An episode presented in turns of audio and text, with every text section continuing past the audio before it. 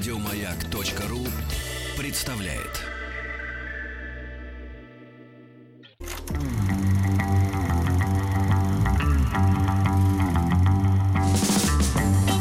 Хочу все знать. Внеклассное чтение. Товарищи дети, товарищи взрослые, всем прекрасного, прекрасного, солнечного, эм, субботнего утра июньского. День рождения Александра Сергеевича Пушкина. Э, как же все хорошо. Идет программа наша, Денис Евгеньевич. Хочу Да, все да, знать. да. Все хотят все знать. Денис Николаев, если вы не Алексей знаете, пожалуйста. Веселкин, все Вот, все, все знают уже, как нас зовут, все знают уже. Э, Вот, э, вот а Анастасию, пожалуйста, представьте, Денис Евгеньевич, не все У знают. нас на связи Анастасия Серединова, учитель литературы, основатель проекта Бибунка. Анастасия, здравствуйте. Доброе утро. Доброе Так, утро. и мы Анастасия. сегодня будем про Остапа Сулеймана Бендер Марию и так далее. Бендербея. Бендербея Бендербея. говорить. А и Да. также про Кису Воробьянинова. Да. А, да, да, да. Маншпа Сижур. Мгм. Я Анализ романа дней. э, Ильфа и Петрова «12 стульев». Во как. Да, Во да, как. все так, все так. Да.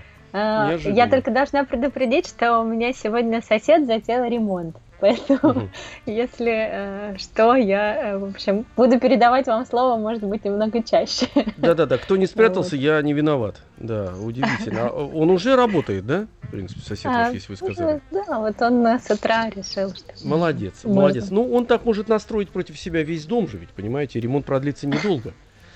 А, Ну, э, да, вот. А, вот. А, какой он О, мы прелесть. слышим, молодец, дяденька, молодец, да.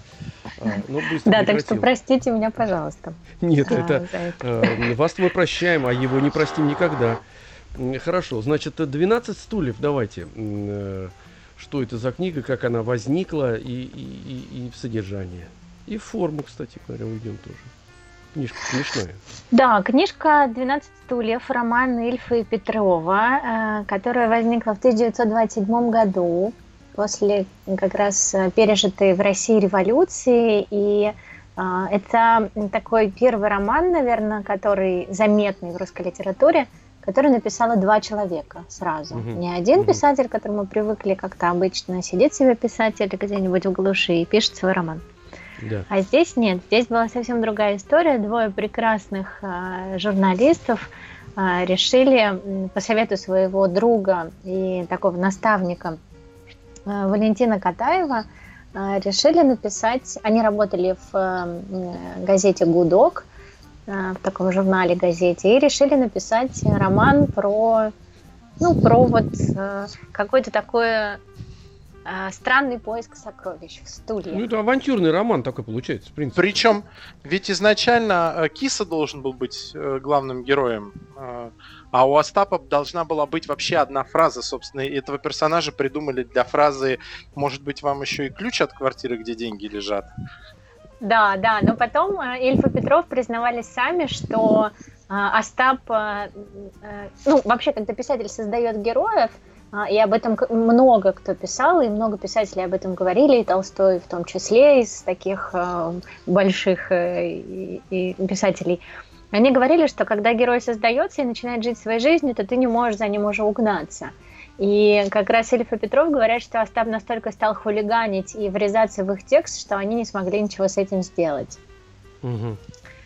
Вот, и поэтому, да, Остап становится... э, Остапа Ну, не понесло, э, можно иными да, словами да, сказать. Да, да, принципе. Остапа понесло. э, И мне кажется, что, э, ну, не то чтобы он самый главный герой, да, все-таки история э, Воробьянинова э, перед нами раскрывается, но при этом Остап настолько стал уже э, ну, просто нарицательным персонажем, что мы без него, ну, роман без него просто не существует. Да. Поэтому это такой, в общем, яркий тип. Вот. А, а еще нужно сказать, что э, Ильф Петров это для них был первый совместный опыт, и он очень был удачный, потому что идею им подсказал Валентин Катаев, а э, когда он э, уехал в какую-то очередную командировку, то они с Ильф и Петров, они сидели, значит, в редакции до поздней ночи и сочиняли этот текст. И это было очень для них весело. Иногда тогда еще ну, э, иногда они прям засиживались настолько долго, что не замечали, что уже там 3-4 часа утра, и настолько их роман захватывал, и они, в общем, были в пред, предвкушении, что они удивят э, не только Катаева, но, может быть, целый мир. Ну, я думаю, ну, у них это получилось. Да, получилось. Сама, сама, сама вот э, не, не, не форма самого романа, а вот процесс э, его создания, он действительно уникальный, потому что два молодых человека, видимо, опережая друг друга и подбрасывая, значит, один другому какие-то э, ходы, чтобы, как, знаете, как в шахматах, я так, а я так, отвечая, но тем не менее они писали одну историю, это очень, очень заразительно кстати говоря, вдвоем сочинять. Но тут нужно, конечно, учитывать, все-таки они, видимо, человечески друг к другу очень подходили, и их понимание э, литературы, слога и через что они эту историю рассказывают, каким способом, просто много совпадало. Потому что это очень важно, когда это не в разные стороны люди тянут на лебедь, рак и щука, а именно в одну сторону. Это же такой тонкий процесс все-таки, если бы, ну, например, вот, например, скажем, если бы там не было написано Ильф и Петров, да, или написано было Илья Ильф и Роман, а потом вскрылось, что их двое было. Ведь нельзя же сказать, что это писали два человека. Ну, прям вот он так идет, нет э, таких кусков, которые вот это сделал один, это другой, а вот эту новеллу Э, значит, Но это действительно писали. совместное творчество. Да. Да, да, это абсолютно э, не кажется. Вот если бы там не было вообще никаких фамилий, мы бы думали, что это написал один очень талантливый человек. Угу. А, а здесь, конечно, очень-очень э, есть в дневниках, в записках разных Ильфа, что самый частый вопрос, который им задавали, как это писать вдвоем. И, ну, они, да. и он был настолько частый, что они уже просто шутили, и э, когда им, их спрашивали об этом, они отвечали так. Ну, э, дело происходило утром, а другой говорит, да нет, вечером. Э, и, и вот, ну, в общем, они mm разыгрывали целые сцены о том, как они писали этот роман, как они договаривались, и что самое важное, у них было одно непреклонное правило, которое нельзя было нарушать ни в коем случае. Если какое-то слово не нравилось а, одному или второму, оно не будет написано. То есть они договаривались до тех пор, чтобы каждое слово, с каждым словом соглашались оба. Угу. Это, видимо, эта договоренность как раз и позволила, э, во-первых, сохранить дружбу, а во-вторых, э, написать великий роман. Нет, ну просто сделать еще к тому же из него еще более качественный текст, потому что а, все-таки приходилось а, выбирать именно то слово, которое устраивало обоих, а это иногда слово, которое не лежит на поверхности, которое ищешь, оно, может быть, и является тем ключом, который дальше двигает текст. Ну да, ну и вообще, когда начинаешь, это не перв, э, это не единственная их работа вместе, и дальше их uh-huh. творчество продолжалось, и был, они были очень успешными. А, и действительно, когда ты открываешь роман, начинаешь его читать, ты настолько проваливаешься в текст, вот как у Набокова, например, ты прям захлебываешься качеством текста, невероятным. Это, конечно, ну, просто какая-то удивительная история. Наверное, таких писателей, вот, которые ты прям чувствуешь вот эту структуру текста и каждое слово, и понимаешь, что каждое слово имеет прям выверенность невероятную, это, конечно, очень-очень-очень здорово и очень классно, что э, эти писатели писали, э, написали его э, на русском языке. Ну, то есть это еще и такой дань русскому языку, который, кстати, вот вспоминая сегодня день рождения Александра Сергеевича, создал, в принципе, Александр Сергеевич Пушкин. Александр Сергеевич, да. Но тут последнее еще скажем, потом перейдем уже к самому тексту. А, еще очень важно сказать, почему такое количество афоризмов как раз и цитирований из этого текста, потому что как раз каждое слово выверено, проверено на своем товарище – и поэтому вот каждая фраза, которая и в этом романе, и в романе эм, Золотой теленок. Золотой теленок, да, золотой теленок. Вот, вот с удовольствием ты цитируешь это, а, а много пошло в народ. Потому что вот этот и ключ, может, вам ключ, где деньги лежат, и Жениман спать сижур, и ну что скажете, уездный предводитель Каманчий, Понимаете, но настолько, не, не, настолько неожиданно. Понюхал старик Рамуальдович свою портянку и, и аж заколдобился. А мне очень нравится, ста... а, но старые валенки дворника Тихона, которые стояли в углу, воздуха тоже не озонировали. Я вот это вот... Ну э, там, там, там... Вот просто там, каждый там... выражение озонировать воздух. Но я еще добавлю... А... а появляться в Советской России с ультрафиолетовыми усами опасно. Да. Зелеными волосами, да. Но сейчас, кстати, сейчас, кстати, это уже не опасно, а даже, мне кажется, такая, может Нет. быть, Сейчас, веселая, конечно. Да. Ну, сейчас абсолютно, так сказать, переработанный панк-культура такая просто. Да, Я да. еще хотел э, добавить э, товарищам, детям, и даже товарищам взрослым, кто, может быть, пропустил, еще прекрасное. Я наравне с 12, 12 стульев перечитываю примерно раз в 3-4 года одноэтажную Америку Ильфа и Петрова. Это они написали после настоящего путешествия по Америке, и это до сих пор читается а, с интересом и со смехом, хотя уже практически сто лет назад они путешествовали.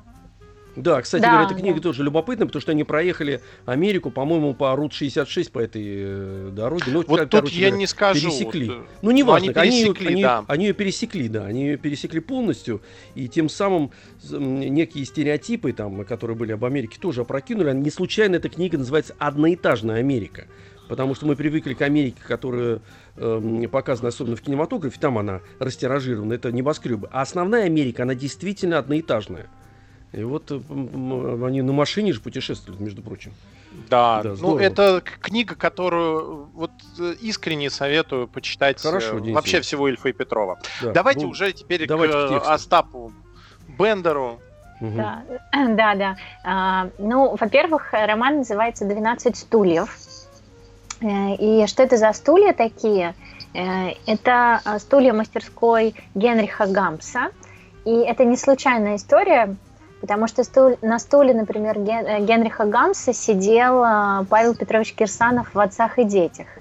Например, они там появляются, да. И э, некоторые герои э, э, романа Гончарова «Обрыв» тоже э, возникают, в общем, эти стулья. И э, не просто какие-то стулья, как э, отец Федор, да, который нашел тоже ореховые стулья, и потом он рубил, и про него мы тоже отдельно э, скажем сегодня – а, но вот эта история про гамсовские стулья, она, это еще и все-таки роман написан после революции, и э, Воробьянинов приезжает инкогнито да, в свой город, как такой, в общем, бывший дворянин, да, и вот этот флер от того, что э, прошла э, такая вот, ну, ну, даже не столько прошла, сколько была разрушена вот эта эпоха роскоши, да, больших квартир, там, что мы у Булгакова потом, а, про что мы будем читать, и в «Собачьем сердце», да, и вот эта вот история про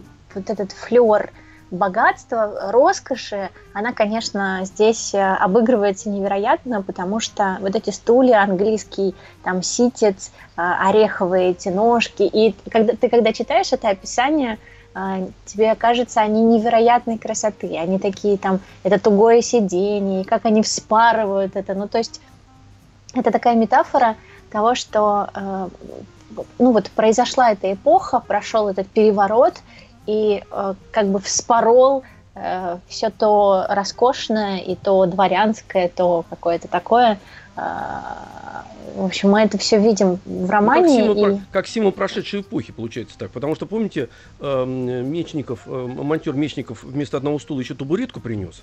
Да-да, и для него ничего это не значило. То есть э, наступило время, когда рабочий Это потеряло класс, ценность. Да, это, так сказать, стулья, это, это табурет, на чем сидят, короче. Вот стол на, на нем едят, вот стул на нем сидят. Да-да-да-да-да. И вот эта история, когда они Э, и когда Воробьянинов, он все-таки немножко другого склада, да, и э, другой культуры, когда он видит э, уничтожение, он, он, ну вот как-то вот, и вроде и хочется бриллианты все-таки эти найти, да, которые mm-hmm. были в одном из, стол, э, из столов, но с другой стороны хочется и как-то вот ну, как будто он извиняется за то, что он делает. Хотя... Ну, это вандализм же. Ну, он же да, да. почти произведение искусства прикладного. Да, Пилит, да, да. спарывает и уничтожает. и, и вот это вот, мне кажется, в чем гениальность Ильфа и Петрова, в том, что они смогли через, казалось бы, такое... В романе очень много слоев, да, как мы mm-hmm. уже научились э, каждый слой э, каждом таком классическом произведении поднимать. И здесь тоже их не меньше. И здесь, э, с одной стороны, можно увидеть такой сатирический, очень авантюрный роман про хулигана, про, на самом деле, преступника вообще. Да, авантюрист, преступник. Да, да, мы, мы про него мало что знаем, и он э, пришел в э, роман такой, возникает э, такой, ну, то есть он совершил какое-то серьезное преступление, махинации какие-то. Мы про него мало что знаем. Если мы про Воробьянинова знаем гораздо больше, то про Остапа мы практически ничего не знаем. И вот он приходит, такой ураган, такой обольститель, приходит в этот мир Воробьянинова, невероятно тонкий, такой интровертичный, да, сам, он сам в себе – и тут, в общем, такой ураган страстей, что он даже сбривает эти на лысо э, голову свою, ну и, в общем, как-то перерождается, как будто. Но при этом все равно, мне кажется, вот я когда читала, перечитывала роман, мне кажется, что в душе-то он ну, никак не может это принять. Он, он вроде и хочется, и колется. И вот это вот двоемирие, которое возникает у Воробьянинова, и фамилия это какая, да, Воробьянинов, mm-hmm. маленький такой, худенький. Ну вот.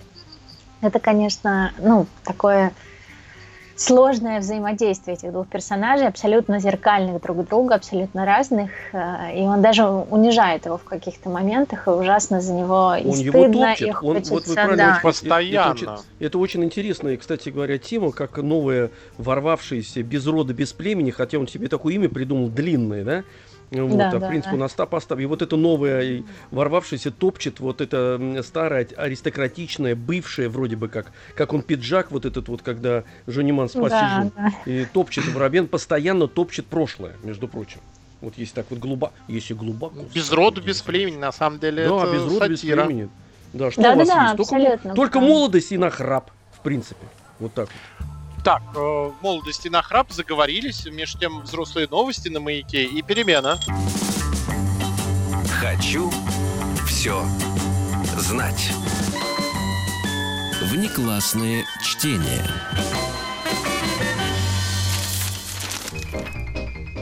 Товарищи дети, товарищи взрослые, всем прекрасного, доброго июньского солнечного утра. Заговорил я быстро, потому что заиграла такая музыка. Музыка соответствующая. Музыка, музыка сразу, да, да. Денис Николаев.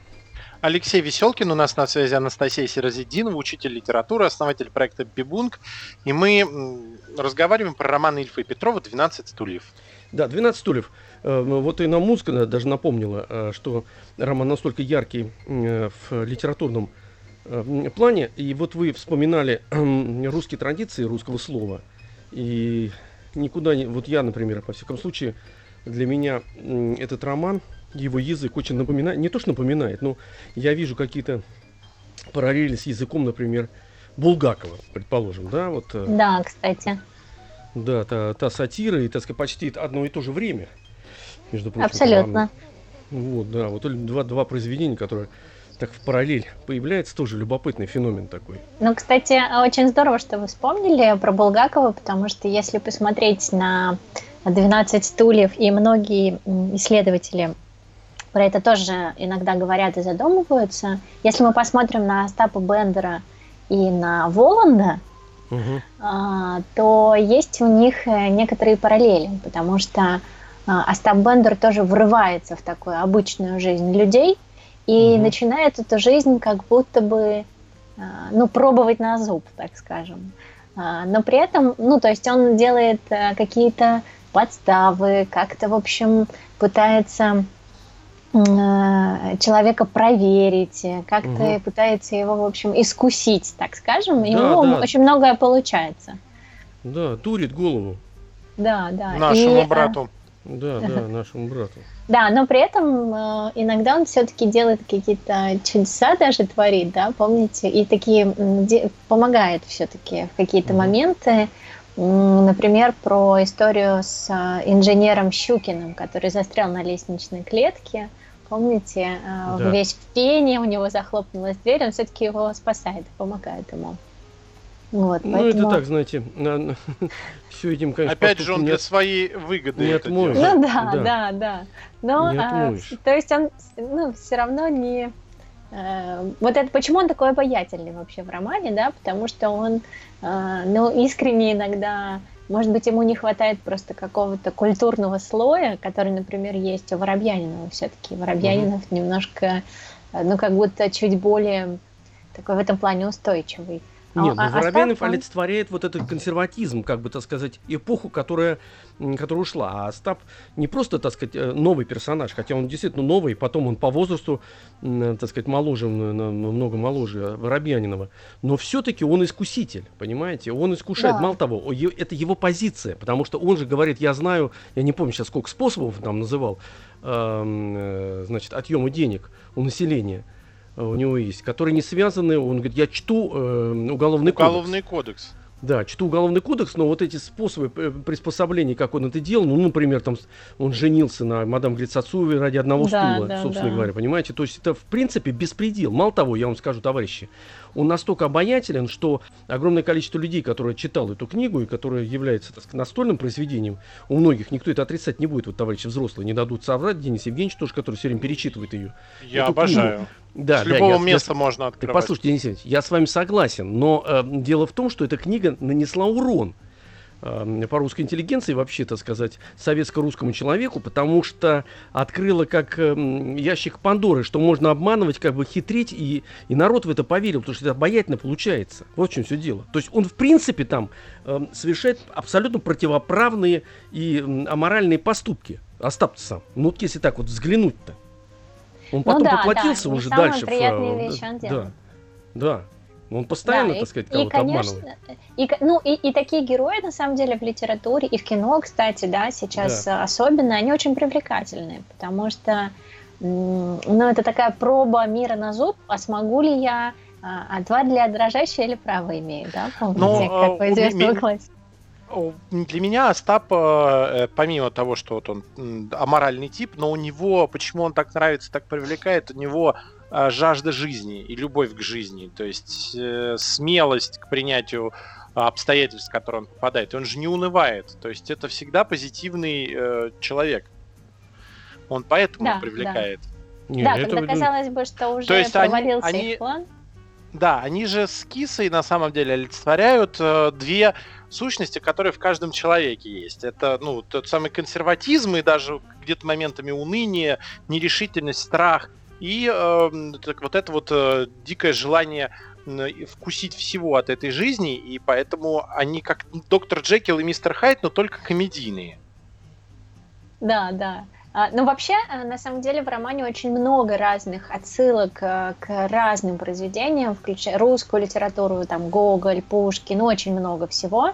А, и в том числе и к английской классической зарубежной литературе, к Диккенсу и так далее, потому что там появляются а, и это был бич такой того времени, беспризорники, помните, да, как угу, много да, да, да и, и это не случайно в романе, и это такая большая социальная катастрофа, потому что на тот момент э, в, в России было от 4 до 6 миллионов беспризорных детей на улице. Ужас. То есть это была Ужас. катастрофа. Это катастрофа была, и вот как э, Ильф и Петров. То есть а, у них в романе очень много такой как будто легкости. Роман действительно читается очень легко и проваливаешься туда, но с другой стороны там столько вот этой боли и того, что переживает человек в этот период.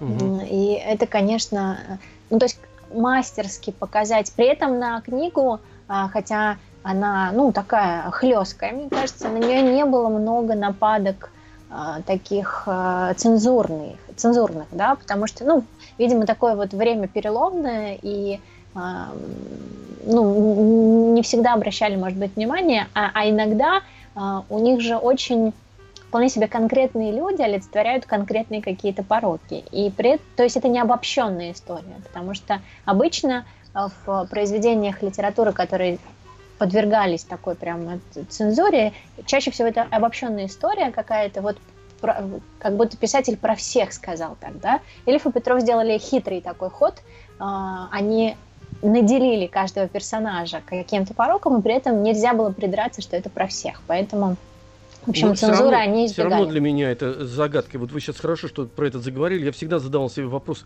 как так получилось, что этот роман издали. Потому что, с одной стороны, Прошел там конкретные цензуру? люди. Да-да, и разные. Но, понимаете, появляться в- в- с ультрафиолетовыми э, усами в советской России. Он же, видите, как там говорят. Или там, Да, да. эм, я не знаю, когда... Ну, это, правда, пародия такой. Помните, когда, ну, заговор против, так сказать, эм, правительства. Там, Союз э, меча э, и орала. Да, да, за границей Да, нам да. поможет, вот эти все э, вещи. И потом в этом, Я дам например, вам парабеллум. да, в, в романе, в романе эм, Золотой теленок, когда, помните, там иностранцы искали э, этот э, рецепт сивухи, Да, э, да. вот. И когда остановились, там так написано было, что двое, судя по одежде, были иностранцы, третий, судя по одуревающему колошному запаху, исходящему от его прорезиненного плаща, был соотечественник. Понимаете, вот такие вещи. Или там, когда вот смычка, дорога, когда строили, смычка, э, значит, заиграл оркестр, после чего два немолодых и не сентиментальных человека поцеловались. Это же руководители поцеловались-то, э, советские, которые строили как раз эту дорогу. Ну, Не мне молодых кажется, и, не сентиментальных человека. а я могу предположить, что а, роман э, «12 стульев», как и потом «Золотой теленок», и многие, на самом деле, тексты Ильфа и Петрова, иногда, а, а, и в исследованиях тоже это иногда пр- проскальзывает, что иногда они не воспринимались всерьез, как будто бы. Мгм. Ну, то есть это такая игра, Ну, э, пишут и даже пишут, это... да, да, да. Ну да, это даже может быть и не литература вовсе, а это такой а, какой-то очень длинный анекдот. Э, Мгм. И поэтому они как будто вот пролетали э, какие-то сложные м, такие моменты. Ну, может э, быть, да. Либо Да, просто очень загадка. нравилось критикам. Ну да, Да, может быть, может быть и критикам. так. Элите, Ну, у меня есть гипотеза, что это еще такое время было. Э, Может быть, если бы первый роман появился уже в такие, ну, э, например, годы репрессий, и, наверное, наверное, было бы сложнее. А вот этот переломный момент, и, как- когда вроде и уже закончились революционные события, но им не наступили еще жесткие рукавицы ежовые, никто не надевал, вот мне кажется, в этот момент как раз и возникает такая литература, которая для нас сохранилась. э. Хотя э, там э, есть четыре варианта романа, насколько я знаю, а, потому что он выпускался в журнале «Гудок» сначала, потом он, его выпускали несколько раз после редактур, вот, поэтому вроде существует четыре, четыре вида романов. В первоначальной версии в первоначальной версии, в первых главах, которые как раз в Гудке выкладывали, точно а, было, бы- эти главы были посвящены жизни Воробьянинова до а, Мгм. происходящих событий, именно еще во времена э, дореволюционные. Мгм. А вообще, потом это пропало, э, да? Ильф- Ну, убрали, они сочли, что это не нужно. Не нужно, да, не нужно. Ну да, может быть, и правильно сочли. Он на самом деле роман очень плотный, и когда ты его читаешь, э, ну, действительно, вот мы уже сказали, что каждое слово выбросить его точно нельзя. Мгм. Вот. А они еще, Ильф и Петров, они еще иногда печатались под псевдонимом Толстоевский. Это И- смешно. Да, и а, у них, а, кстати, вот там есть еще один а, очень яркий персонаж, про, который, про которого не всегда, может быть, вспоминают. Это отец Федор, помните его, да? Который О, тоже конечно. очень- а, он вровень конечно, шел Отец с ними, Федор, отдай такой- колбасу. Толь- Мгм. Только по воле пославшей меня жены. Мгм. Да, да. И Почем это был Не такой корость- не корости рада. Это почем опиум для народа? Сам дурак. Да. И а, незадолго до начала вообще работы над романом в, а, м, ну, в государственном издательстве выпускается книжка а, «Письма Федора Досто- Достоевского жене». И точно было известно, что эта книжка попадала Ильфу и Петрову, и поэтому отец Федор там очень много отсылок, например, твой вечный, ве- твой вечный муж Федя, а Достоевский подписывался твой вечный муж Достоевский. А, Вот. М. Там э, очень и вот эта знаменитая сцена, когда он покупает этот гарнитур, э, да, э, и он думает, что Хочу все знать. Внеклассные чтения. Мы остановились на персонаже эм, эм, о- отец Федор. отца Федор. Да, отца Да, да, вы да. сказали, что не, не совсем заметно. Нет, это действительно заметно, заметнейшая фигура. Просто она эм, ну, в тени находится Остапа и Киса Воробьянинова. эм, вот, Ипполит Матвеевича. Но, в принципе, это же знаковая абсолютно фигура, и не случайно она, видимо, появилась, и, как вы сказали, очень тонко они придумали. Вот эм, я не знал, Денис Евгеньевич, наверное, тоже не знал, а может, и знал, что Не, вот это про- вот, э, твой, э, значит, муж, э, этот, э, Федя. Достоевский, да. Да, да, да. Это Да, тоже да, очень да, интересно. это отсылка к нему, и, ну, потому что Федор Михайлович был знатным а, расточителем, да, к Да. сожалению, вот, и он все время тоже писал своей супруге, чтобы она прислала ему немножко денег. Помните, как отец Федор, да, все время Да, это грандиозно, ему- кстати. Это очень интересно, вы заметили такую. Это совершенно история, когда внутри литературного произведения зашифрована еще какая-то история, это только обогащает. Да, И не конечно. Ну, Не, вообще, случайно мне отец кажется- Федор рубил, я вот сейчас понимаю, топором, понимаете, как Раскольников эти стулья ну, вскрывал. Это же Да, тоже, да, да. да. И, и- и Нет, вот так эта если- отсылка как раз, и когда дело, да. он расправляется с этими стульями, этим топором, да, да, да, это все, все верно, это история про э, Раскольникова и, в общем, такую несправедливость жизни, с которой он Мгм. столкнулся. Вот. Ну, А там, интересно. там много еще есть. Там есть прекрасный Пушкин. Вам памятник нужно нерукотворный воздвигнуть, например, такая есть э, кусочек такой. А там И из там много Гоголя. Да, да, да, да. А подождите, когда он входит э, в, в- в этот э, в город, где Киста живет, э, там какой бюст стоял? Жуковский, Жуковскому, Жуковскому, вот, да. И у видите, него на Жуковский. спине было бранное слово, да, которое Да, после хулительная того, надпись, как да. вы- Мгм. Да-да-да. Которую когда ее стирали, она появлялась каждый день. Да, Там невозможно было ее уничтожить, и она все время там появлялась. Да, но д- под конец, наверное, можно немножко еще цитирование. Он любил и страдал, он любил деньги и страдал от их недостатка. Ну и э, мы уже многое сказали про фразы, которые стали, мне кажется, частью нашей жизни. Дело помощи утопающих, дело рук самих утопающих, да. Мгм. Утром деньги, вечером стулья, знойная женщина, мечта поэта, шик Да, да, модерн. да, да. Мгм. А вообще Элочка-людоедочка. Элочка да, людоедочка, да. Хо-хо, парниша. Жаниман 17, Шпассижур тоже ведь, это же прекрасно. Теперь я Да, французский, да, но да, это я да. знаю, когда говорил Ипполит Матвеевич, но это я знаю. Не учите меня жить, это тоже Мгм. потом появляется. Парниша. Лучше «По слезам помогите не верь». деньгами. да. Ну, там и в конце, ребят, есть э, потрясающая совершенно фраза, грандиозный отрывок, когда Ипполит Матвеевич э, э, понял, что построили на эти деньги, построили, значит, э, клуб. Вот, и сокровище было совсем рядом. Его можно было потрогать руками, но нельзя было унести с собой. Ипполит Матвеевич, э, это я так по памяти цитирую, издал крик, простреленный на вылет волчицы.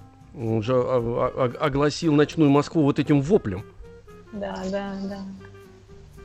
Сокровище было рядом. Его можно было потрогать руками, но нельзя было унести с собой. Ой, это потрясающе. Да, конечно. там еще, помните, погребальная контора милости просим, например. А, да, да, да, да. Отлично. Да, да, да. Ам, э, Мне очень лично, мне очень нравится вот эта история про поэта, помните, который про Гаврилу Хлебопека, про Гаврилу, который булку испекал. Да. Гаврила, Гаврила был неверным мужем. Гаврила Гаврила женам изменял. был, С чужими женщинами дружен, по ресторанам он гулял. Да. Вот, э, Этот стул напоминает мне нашу жизнь. Мы тоже плывем по течению, нас топит, мы выплываем, хотя, кажется, никого этим не радуем. Ну и вообще очень э, много... м, Пропадайте здесь с вашим стулом, а мне жизнь дорога как память.